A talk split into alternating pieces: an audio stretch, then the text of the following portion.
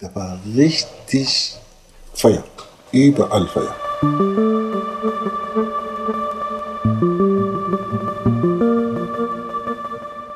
In der letzten Folge haben wir euch von Samuel Jeboa erzählt. Er kommt Ende der 80er als junger Mann aus Ghana nach Deutschland, ins Saarland, nach Saarlouis. Und dort will er sich ein Leben aufbauen. Der Samuel hat eigentlich immer gelacht und hat auch immer irgendwo ein Lächeln auf den Lippen gehabt. Und von daher äh, erinnert man sich an ihn. Das ging auch vielen anderen so.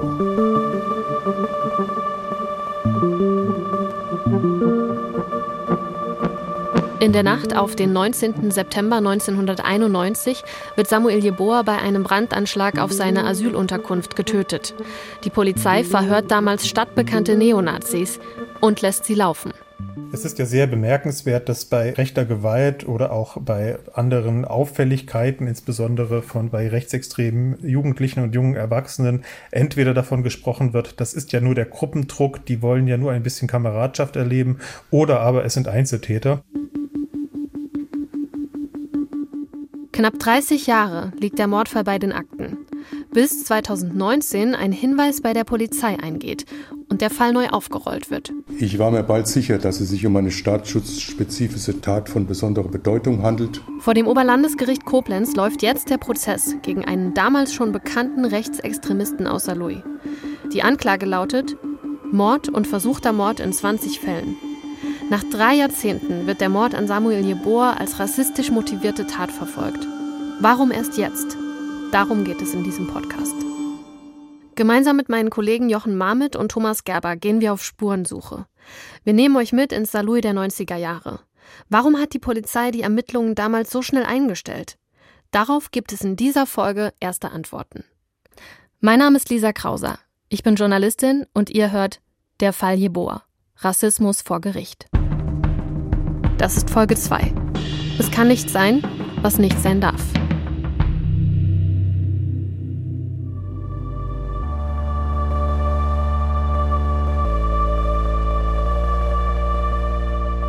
Am 12. Oktober 2019 geht beim Landespolizeipräsidium Saarland ein Hinweis ein über die Online-Wache. Das ist ein Tool der Polizei, bei dem man über ein Formular im Internet Strafanzeige erstatten oder Hinweise geben kann. Der Hinweis vom 12. Oktober 2019 kommt von einer Frau. Wir nennen sie Gabi. Gabi schreibt da von einem Treffen, das schon über zehn Jahre her ist und von dem sie jetzt der Polizei erzählen will. Mein Kollege Thomas, ihr erinnert euch, der war 1991 schon Reporter beim Saarländischen Rundfunk und recherchiert seitdem in dem Fall. Er kennt die Details zu diesem Hinweis von Gabi. Ja, da gab es ein Grillfest im Jahr 2007 irgendwo im Raum Saarlouis. Gabi ist dort eingeladen gewesen und irgendwann so bei Bier und Bratwurst kommt dann ein Mann auf sie zu. Sie kommen ins Gespräch. Den Mann hat sie gar nicht gekannt, nur den Spitznamen von ihm hat sie gekannt. Und dieser Mann erzählt ihr dann plötzlich mehr oder weniger unvermittelt von diesem Brandanschlag auf die Asylbewerberunterkunft in Saarlouis. Und dieser Anschlag, 16 Jahre ist der ja schon vorbei gewesen damals und dann erzählt dieser Mann eben wieder von diesem Anschlag und sagt dann einen entscheidenden Satz, äh, das war ich, dieser Brandanschlag, und sie haben mich nie erwischt.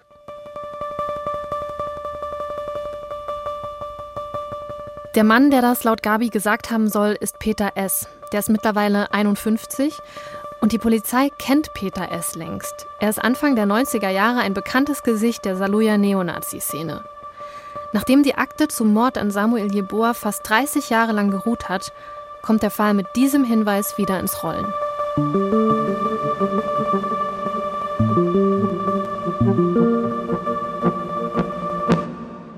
Die Staatsanwaltschaft Saarbrücken schließt im Spätsommer 1992 die Akte zum Mord an Samuel Jeboa. Da ist das Feuer in Saarlouis, bei dem er stirbt, noch nicht mal ein Jahr her. Die Polizei ermittelt nicht weiter.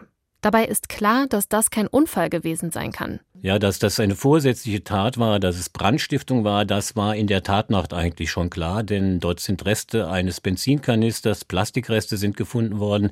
Die Beamten hatten vor Ort, als sie am Tatort eingetroffen sind, auch einen Benzingeruch wahrgenommen. Dass das Verfahren nach knapp einem Jahr dann von der Staatsanwaltschaft eingestellt wurde, eine richtige Begründung dafür gab es nicht oder eher eine lapidare, man habe in alle Richtungen ermittelt und eben keinen Tatverdächtigen ermitteln können. Also ab ins Archiv mit dieser Akte. Die Polizei sagt damals also, sie hat alles Mögliche getan, in alle Richtungen ermittelt. Hat sie ja im Prinzip auch, aber nach rechts wohl eher halbherzig. Es wurden Neonazis damals verhört, aber keiner der vernommenen Neonazis hatte sich zur Tat bekannt. Mit dem Brand hatten sie nichts zu tun, angeblich, und keine zwei Wochen dauerte es dann, bis die Ermittlungen in der rechten Szene von den beiden Kripo-Beamten dann eingestellt worden sind. Einer, der damals auch verhört wird, Peter S., der stadtbekannte Neonazi, der 16 Jahre nach dem Brandanschlag vor Gabi gesagt haben soll, das war ich. Auch der streitet damals alles ab. Die Polizei lässt ihn laufen. Und der Benzinkanister oder der silberne BMW, der in der Tatnacht gesehen wird? Das waren alles Spuren, die letztlich dann im Sand verlaufen sind, so zumindest die Ermittler damals. Ob es diesen BMW beispielsweise tatsächlich gegeben hat, mittlerweile ist das eher unwahrscheinlich. In Sachen Benzinkanister hatten die Ermittler damals sämtliche Tankstellen im Umfeld von Saarlouis abgeklappert, hatten gefragt, ob in dieser Nacht da möglicherweise jemand einen Benzinkanister betankt hat. Die Mitarbeiter dieser abgeklapperten Tankstellen konnten sich an nichts erinnern, nichts wurde gefunden und auch bei den Vernehmungen des Skinheads war ja nichts rausgekommen. Die hatten einfach gesagt, wir haben nichts damit zu tun. Das Verfahren wurde dann halt so von der Staatsanwaltschaft eingestellt, konnte aber all die Jahre jederzeit wieder aufleben, denn Mord verjährt nicht. Gerade mal zwei Wochen lang ermittelt die Polizei 1991 in der rechtsextremen Saluja Szene. Dabei wäre es alles andere als abwegig, dort mal genauer hinzugucken. Mein Kollege Jochen Mamet hat genauer hingeschaut. Der Brandanschlag auf das Asylbewerberheim, bei dem Samuel Jeboa getötet worden ist, ist damals längst nicht der einzige Anschlag im Saarland zu dieser Zeit. Ja, im Saarland und vor allen Dingen im Umfeld von Saarlouis kommt es immer wieder zu gewaltsamen Aktionen von Rechten gegen Ausländer, Geflüchtete, Andersaussehende, Andersdenkende. Und allein zwischen 1990 und 1992, also innerhalb von zwei Jahren, gibt es allein in und um Saarlouis rund 20 Brand- und Rohrbombenanschläge. An die vielen Anschläge und Angriffe erinnert sich Petra auch noch richtig gut.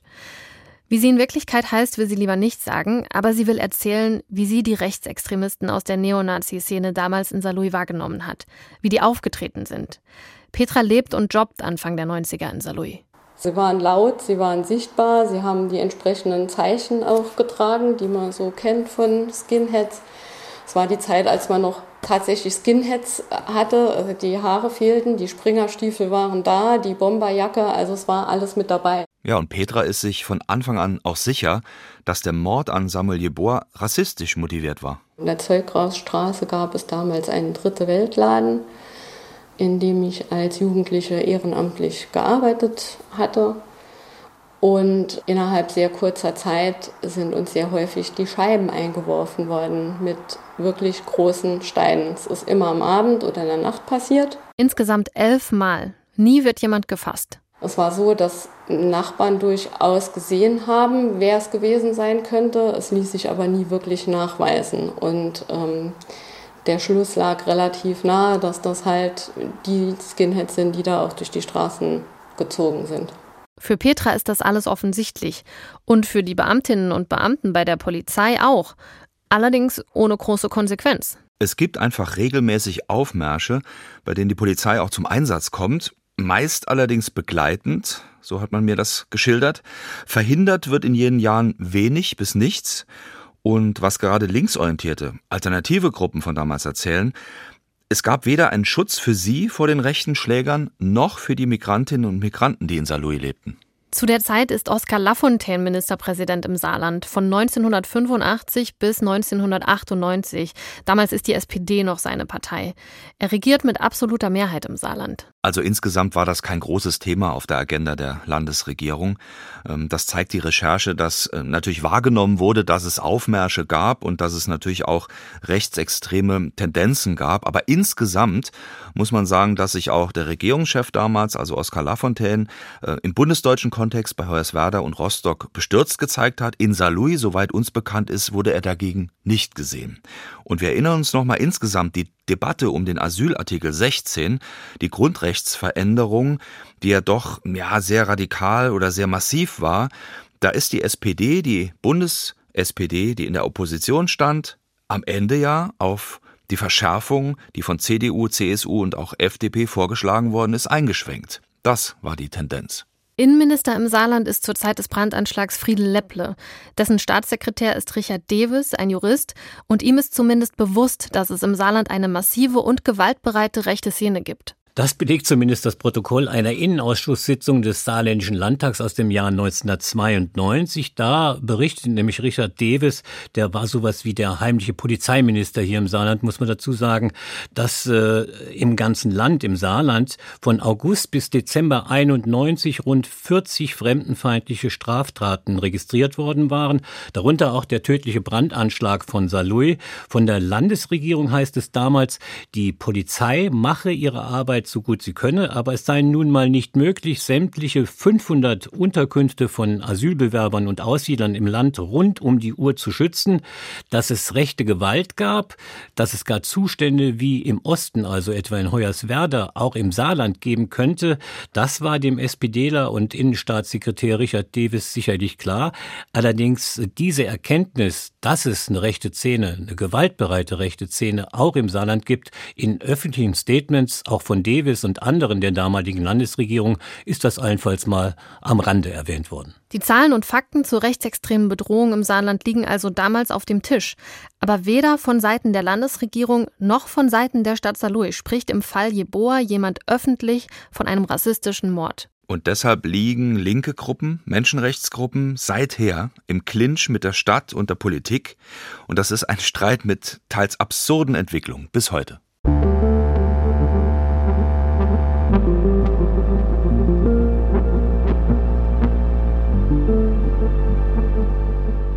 Schon zu Beginn der erneuten Ermittlungen, wenn ich das so sagen darf, gab es Hinweise darauf, dass global gesagt die Polizeiarbeit vor 30 Jahren nicht optimal war. Das ist der Polizeipräsident des Saarlandes, Norbert Rupp. Am 4. April entschuldigt er sich öffentlich für die Ermittlungsarbeit der Polizei von 1991-92. Und dass er das tut, hängt mit dem Hinweis zusammen, den Gabi der Polizei 2019 über die Online-Wache gegeben hat. Denn damit macht die Polizei die Akte Jeboa wieder auf. Federführend ist der Saarbrücker Generalstaatsanwalt Günter Matschiner und der zögert auch nicht lange. Er gibt den Fall an den Generalbundesanwalt weiter.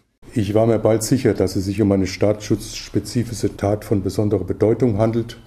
Es gab nämlich gravierende Anhaltspunkte dafür, dass hier ein Mord und ein 20-facher Mordversuch in dem Heim einen rechtsextremistischen und rassistischen Hintergrund hat. Solche Verfahren müssen wir dem Generalbundesanwalt vorlegen und das habe ich auch alsbald getan.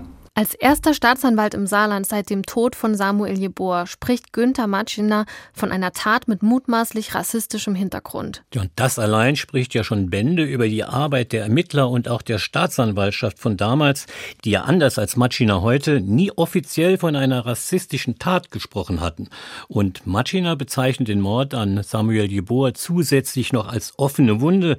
Er ist offenbar tatsächlich der erste Vertreter der Staatsanwaltschaft im Saarland, der es ernst meint mit der Gefahr von rechts. Als die Generalbundesanwaltschaft den Fall dann übernimmt, geht tatsächlich eine sehr akribische Ermittlungsarbeit zum Mord an Samuel Jeboa los. Ja, und die ist ganz eng verbunden mit der Einrichtung der Soko Welle, so heißt die, eine eigens eingesetzte Ermittlergruppe. Im Kreis der Verdächtigen wird umfassend ermittelt, so ist zu hören. Es sind wohl so um die 18 bis 20 Ermittlerinnen und Ermittler, die da umsichtig vorgehen. Und das Ganze läuft erstmal im Hintergrund. Ja, die haben den Hinweis von Gabi tatsächlich sehr ernst genommen. 150 Vernehmungen sind die letzten zwei Jahre durchgeführt worden. Und die Polizei hat da regelrecht auf den Busch geklopft, wollte die rechte Szene in Aufruhr versetzen, dass dann möglicherweise einer plaudert. Und bei alledem haben sie sozusagen das ganze Besteck gezogen, über das die Ermittlungsarbeit überhaupt verfügen folgen kann. Da wurden nicht nur Telefone abgehört, es wurde nicht nur observiert, es wurden auch Autos verwandt. Eine Seltenheit im Saarland. Da war man auch sehr stolz drauf gewesen bei der Polizei, was man so hört.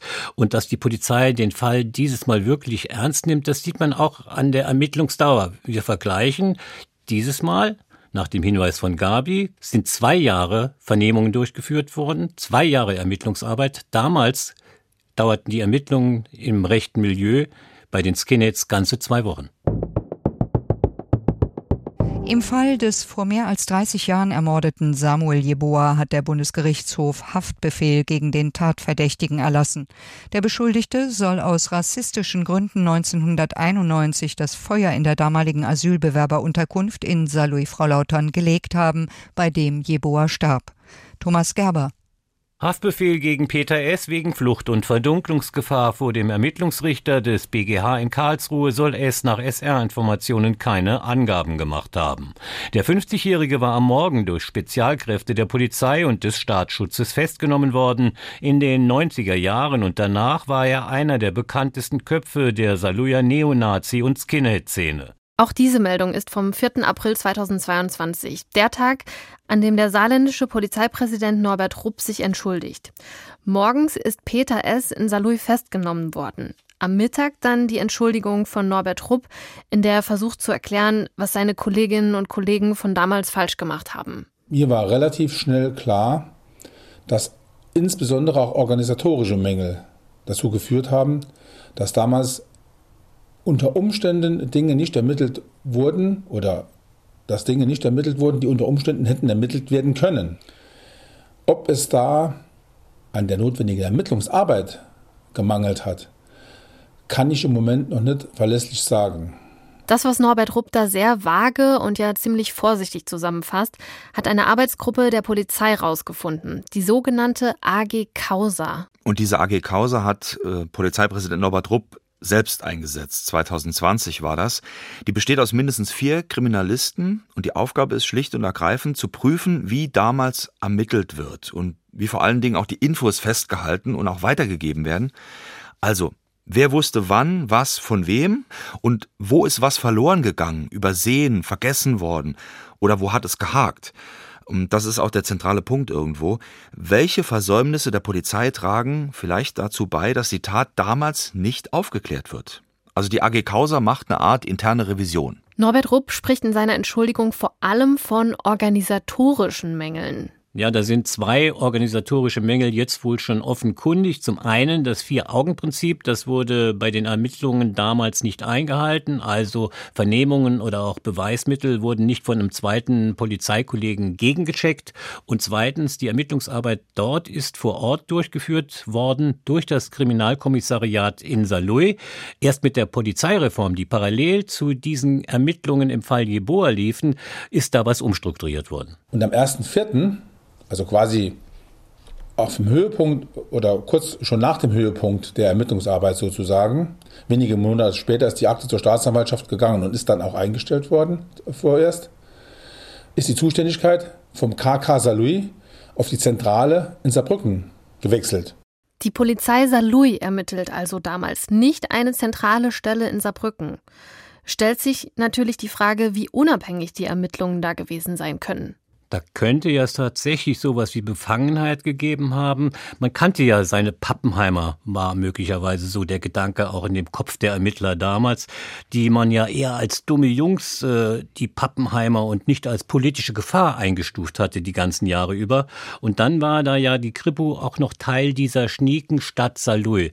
Saarlouis, das nennt sich gern die heimliche Hauptstadt des Saarlandes, eine feine und teils edle Geschäftswelt gibt es da und halt eben auch eine Kneipenszene, die für eine 30.000 Einwohnerstadt durchaus schon bemerkenswert ist. Und da rechte Umtriebe, da sollte ja vielleicht das Image dieser sauberen, schnieken Stadt nicht besudelt werden. Dann hat man eben so nach dem Motto ermittelt, es kann nicht sein, was nicht sein darf. Als die Zuständigkeit im Zuge der Polizeireform dann von Saarlouis zum Landeskriminalamt in Saarbrücken wechselt, könnte Saarbrücken den Fall übernehmen. Aber das passiert nicht. Die Polizei legt den Fall, wie gesagt, zu den Akten. Ja, auch nur eine reine Vermutung. Vielleicht ist es ja sowas wie Chorgeist gewesen. Die Kollegen in Saarlouis haben vielleicht die Saarbrücker gedacht, die haben ja den Deckel schon drauf gemacht. Machen wir den jetzt wieder auf? Sollen wir den Kollegen in Saarlouis einen reinwürgen? Was genau alles 1991 bis 92 bei den Ermittlungen falsch gelaufen ist, auch bei der Ermittlungsarbeit an sich, jetzt mal abgesehen von organisatorischen Mängeln, Dazu sagt die Polizei bisher nicht sehr viel. Da wird natürlich zunächst mal intern ermittelt und das teilweise auch noch mit angezogener Handbremse. Denn wenn man aufklären will intern, muss man ja diejenigen befragen, die damals auch aktiv gewesen sind. Aber das sind jetzt ausgerechnet die Zeugen im laufenden Prozess in Koblenz.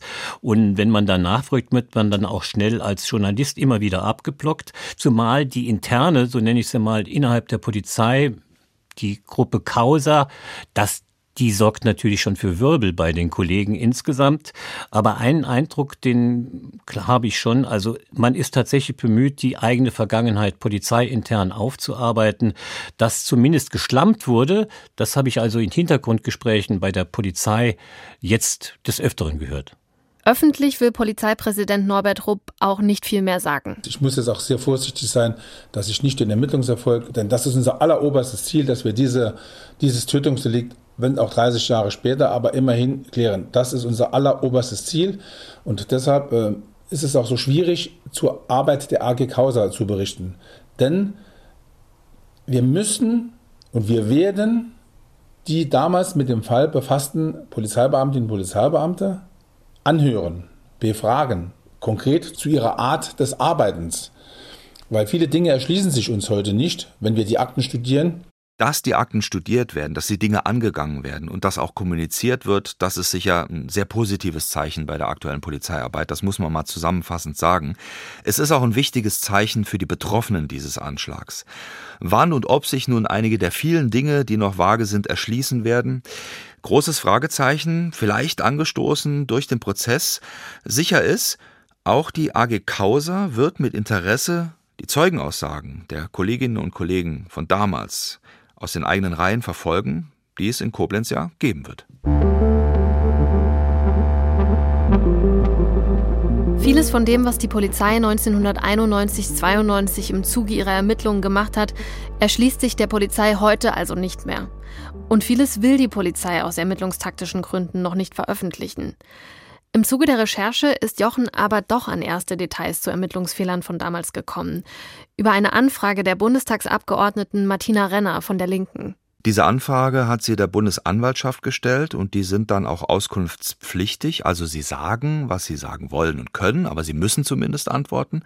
Und da Martina Renner ja auch eine erfahrene Fragestellerin ist und auch die Aufarbeitung rechter Gewalt ihr sehr am Herzen liegt, ist dann schon ein bisschen was rausgekommen. Und das bisschen, was da rausgekommen ist, hat's in sich. Zitat aus der Antwort der Bundesanwaltschaft. Aus dem Altaktenbestand im Ermittlungsverfahren wegen Mordes zum Nachteil von Samuel Kofi Jeboa ergibt sich, dass die im Jahr 1991 eingerichtete Mordkommission einen Abgleich des am Brandobjekt Saluja Straße eingesetzten Brandbeschleunigers mit dem am Tatort des Anschlags vom 20. August 1991 auf das Asylbewerberwohnheim in Saarlouis-Roden festgestellten Brandbeschleuniger veranlasste. Die Polizei veranlasst damals also abzugleichen, ob der Brandbeschleuniger, den der oder die mutmaßlichen Täter beim Anschlag auf die Asylunterkunft von Samuel Jeboa benutzt haben, der gleiche war wie bei einem Brandanschlag einen Monat davor in einem anderen Saluja Stadtteil. Aber dieser Abgleich wird nie durchgeführt. Weiter heißt es nämlich, nach dem damaligen Untersuchungsergebnis war eine Untersuchung auf Stoffgleichheit nicht möglich. Weiteres ist nicht bekannt. Warum nicht? Ist unklar. Es heißt nur, ein Abgleich sei damals nicht möglich gewesen. Und es wird noch ernüchternder. Mit der Wiederaufnahme der Ermittlungen hat die Bundesanwaltschaft nämlich auch noch das hier festgestellt. Das Ermittlungsverfahren der Generalstaatsanwaltschaft Saarbrücken wurde dem GBA Anfang 2020 ohne Asservate zur Übernahme vorgelegt. Die Ermittlungen des GBA haben den Verbleib von Spuren und Asservaten trotz intensiver Nachforschungen bisher nicht nachvollziehen können.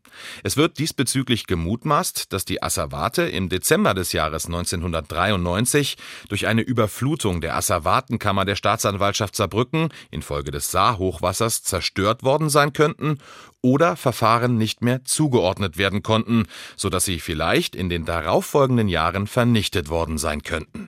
Der Generalbundesanwalt hat für die aktuellen Ermittlungen also keinerlei Asservate, keine Beweismittel mehr von damals von der saarländischen Polizei gekriegt, weil es keine mehr gibt. Die sind sehr wahrscheinlich beim Saarhochwasser 1993 vernichtet worden, diese Beweismittel. Es gibt also keine Benzinkanister oder ähnliches mehr. Mit diesen Asservaten kann man nicht mehr arbeiten. Aber aus den Akten, die teilweise woanders gelagert worden sind, ist erkennbar, dass nicht nur diese beiden Fälle nie verglichen worden sind, sondern auch andere, beispielsweise der Rohrbombenanschlag, der geplante am Oraner Wohnheim in Saarlouis im September 1992. Da wurde eine scharfe Rohrbombe mit Zeitzünder und Brandsatz kurz vor der Explosion durch einen anonymen Anrufer entschärft. Auch dieser versuchte Anschlag ist laut den Akten wohl niemals mit den anderen verglichen worden. Und gerade beim Oraner Wohnheim, da lebten über 130 Geflüchtete in dem Wohnheim, das wäre wirklich eine schlimme Sache geworden.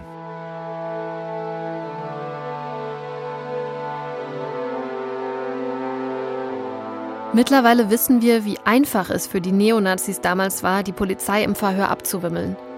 Ja, der damalige Anführer der Saluja Skinheads, ein gewisser Peter St., nicht zu verwechseln mit dem angeklagten Peter S. Dieser Peter St., der soll jetzt erklärt haben, dass damals immer klar gewesen sei, dass man keine Aussage bei der Polizei macht. Darauf hat er die Seinen, also die Skinheads, offensichtlich regelrecht eingeschworen.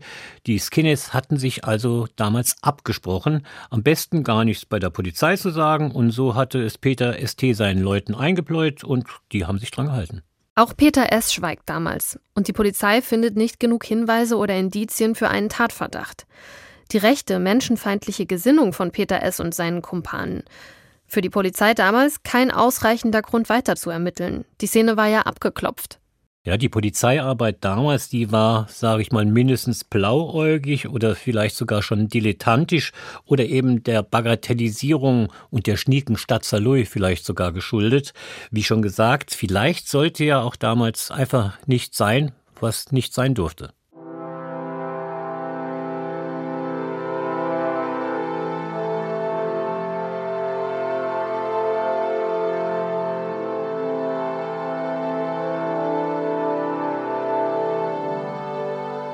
Die größte extremistische Bedrohung in Deutschland geht von rechts aus. Das ist Fakt.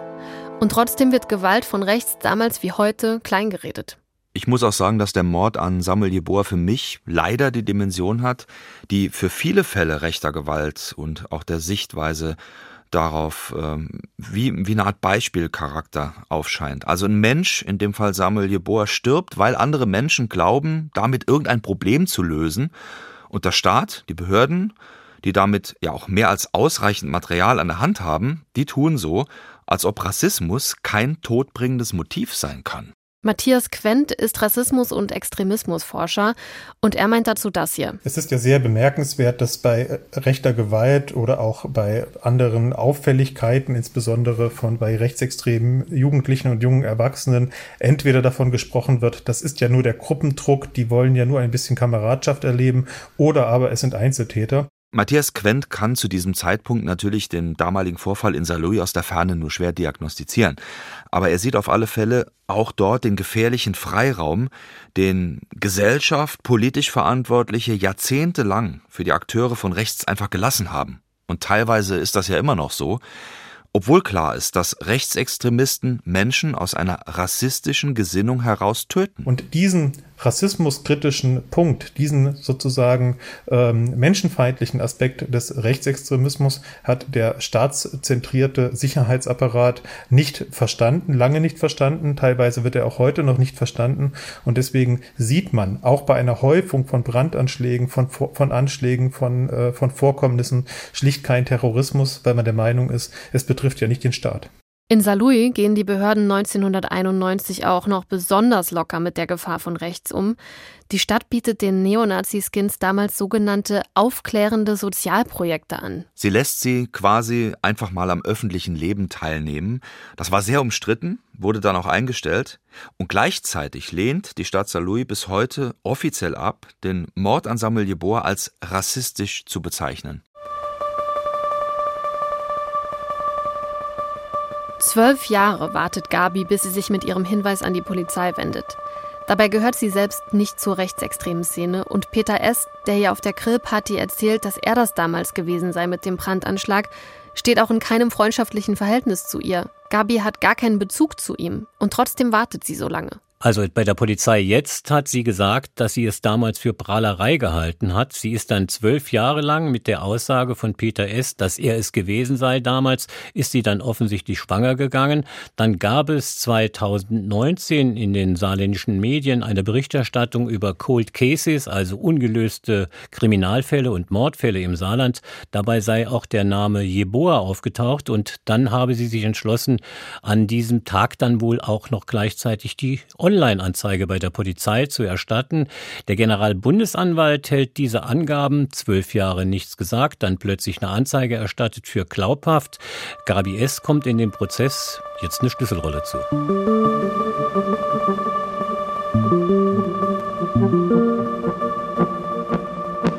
Wenn Peter S. nicht geplaudert und Gabi nicht mehr oder weniger zufällig beschlossen hätte, doch noch zur Polizei zu gehen, es gäbe bis heute keinen Tatverdächtigen und keinen Prozess zum Mord an Samuel Jeboa.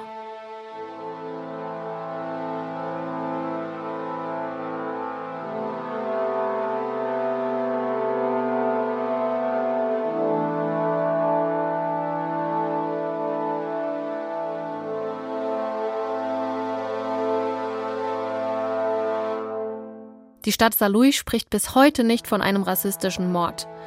Der absurde Streit der Stadt mit Menschen, die seit 30 Jahren genau dieses Eingeständnis einfordern. Und der laxe Umgang der saarländischen Behörden mit anderen Fällen rechter Gewalt. Das erwartet euch in Folge 3. Der Fall Jeboa, Rassismus vor Gericht. Recherche Jochen Marmit, Thomas Gerber. Dramaturgie Lisa Krauser. Technik Susanne Zinke, Manfred Jungmann. Regie Denise Dreier. Sounddesign Sokrates Evangelidis Jan Kröger. Beratung Christian Chang Langhorst. Redaktion Karin Meyer. Eine Produktion des Saarländischen Rundfunks.